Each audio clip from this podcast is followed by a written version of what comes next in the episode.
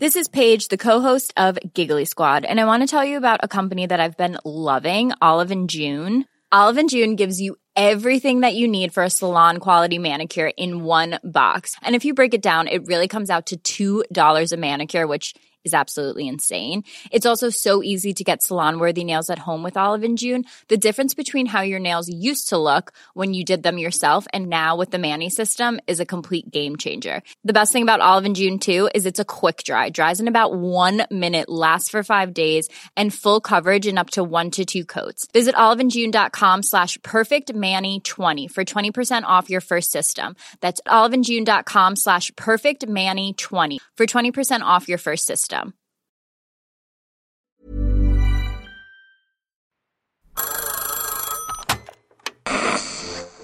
Hola. Hola, hola. ¿Estás ahí? ¿Quieres saber lo que está pasando en tu país y en el mundo en pocos minutos? Te lo cuento. Te lo cuento. Te lo cuento. Hoy es jueves 9 de febrero de 2023 y estas son las principales noticias del día. Te lo cuento. Vladimir Putin podría estar detrás de un accidente aéreo en 2014. En julio de 2014, el vuelo 17 de Malaysia Airlines se estrelló en el este de Ucrania, cobrando la vida de las 298 personas a bordo. El Boeing 777 cubría la ruta Ámsterdam-Kuala Lumpur cuando fue impactado por un misil de las milicias prorrusas que peleaban en el Donbass, según concluyó una investigación del Joint Investigation Team de Países Bajos. Desde entonces se ha tratado de hacer justicia y ayer una corte apuntó a un nuevo sospechoso. ¿De quién se trata? Los fiscales neerlandeses señalaron como presunto responsable al presidente ruso Vladimir Putin, quien pudo haber dado luz verde para armar a estos grupos separatistas con misiles rusos. Los fiscales señalaron con nombre y apellido a Putin, tras analizar una llamada en la que oficiales rusos afirmaron que la única persona capaz de tomar la decisión de dar ayuda militar a los separatistas era el presidente. A esta prueba también se sumaron screenshots de la conversación entre Putin e Igor Plotinsky, el ex líder de la autoproclamada República Popular de Lugansk, el territorio separatista ucraniano desde donde habría sido lanzado el misil que derribó al avión. ¿Y Putin pagará por esto? Muy difícil, pues como lo dijo una de las fiscales, Debido a que en este momento Putin es jefe de Estado, tiene inmunidad. Solo después de que no sea jefe de Estado podemos ver lo que sigue, paso a paso.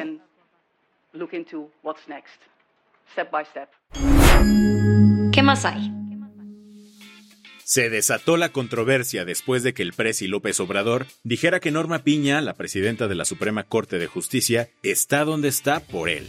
Para poder vivir este momento, Protesta usted guardar y hacer guardar la constitución política de los Estados Unidos mexicanos y las leyes que de ella emanen y desempeñar leal y patrióticamente el cargo de presidenta de la Suprema Corte de Justicia de la Nación y del Consejo de la Judicatura Federal que se le ha conferido, mirando el todo por el bien y prosperidad de la Unión. Y si así no lo hace, que la Nación se lo demande.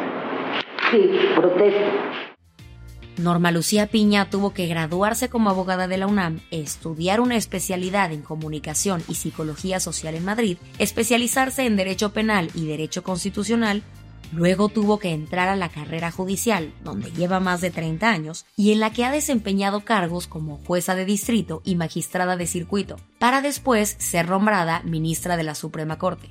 Todo esto para que ayer López Obrador dijera, La señora este, presidenta de la Corte, para hablar en plata, está por mí. Y es que, según AMLO, antes los presidentes ponían y quitaban a los ministros de la Corte a su antojo, cosa que, insiste, ya no pasa. Los dichos de Andrés Manuel se dan en un momento de confrontación entre la presidencia y el Poder Judicial y tras el enojo de López Obrador porque la ministra presidenta no se paró a aplaudirle en un evento.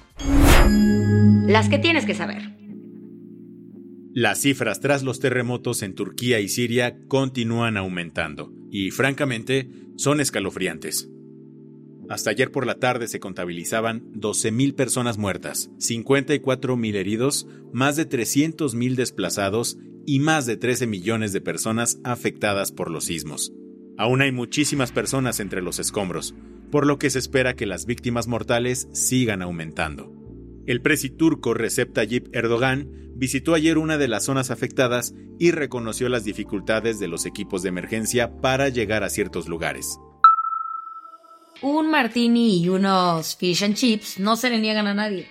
Por eso, el presidente de Ucrania, Volodymyr Zelensky, se lanzó de imprevisto a Londres para verse con el primer ministro Rishi Sunak y el rey Carlos III. En realidad, más que un tour gastronómico, Zelensky fue a buscar ayuda militar.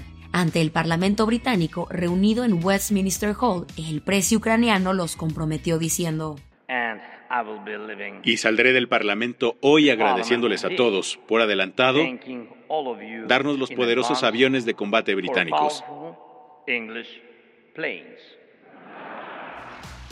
De ahí se lanzó a París para reunirse con Emmanuel Macron y el canciller alemán Olaf Scholz.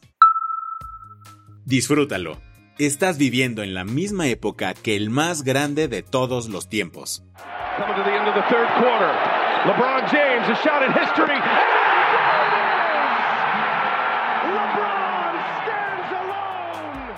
Así se escuchó el momento en el que LeBron James se convirtió en el máximo anotador en la historia de la NBA. Con esa canasta contra Oklahoma City Thunder, LeBron llegó a los 38.397 puntos en su carrera, superando a Karim Abdul-Jabbar. Ayer empezó la Feria de Arte Contemporáneo más importante de América Latina. Se trata de Sonamaco, que abrió sus puertas en el Centro City Banamex de la Ciudad de México. Este año llegarán 210 expositores de México y el mundo para presentar durante cinco días obras que van desde la fotografía, piezas de diseño y obras de arte contemporáneo. Vienen galerías súper reconocidas como la de Martin Yanda de Viena, Hauser Bird de Suiza, la Niels Sterk de Copenhague o el colectivo Nasal de Guayaquil. Sonamaco estará hasta este domingo 12 de febrero. La del vaso medio lleno. Si algo es cierto es que el talento y el arte pueden superar las barreras de la falta de inclusión. En San Felipe, una ciudad del estado venezolano de Yaracuy, crearon el primer mural de braille en todo el país. La obra tiene texturas y relieves, por lo que quienes la visiten pueden tocarla para entender su mensaje principal, dar amor.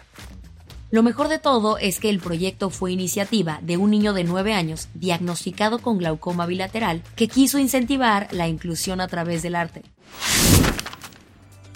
Con esto cerramos las noticias más importantes del día. Yo soy Isabel Suárez. Y yo soy Baltasar Tercero. Gracias por acompañarnos hoy en Te lo Cuento. Nos escuchamos mañana. Con tu nuevo show de noticias. Chao.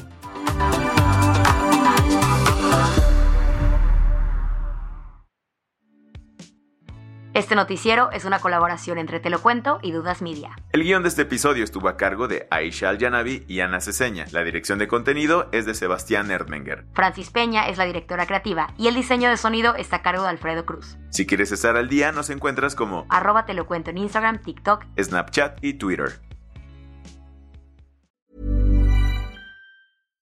Hi, I'm Daniel, founder of Pretty Litter. Cats and cat owners deserve better than any old-fashioned litter. That's why I teamed up with scientists and veterinarians to create Pretty Litter. Its innovative crystal formula has superior odor control and weighs up to 80% less than clay litter. Pretty Litter even monitors health by changing colors to help detect early signs of potential illness. It's the world's smartest kitty litter. Go to prettylitter.com and use code ACAST for 20% off your first order and a free cat toy. Terms and conditions apply. See site for details.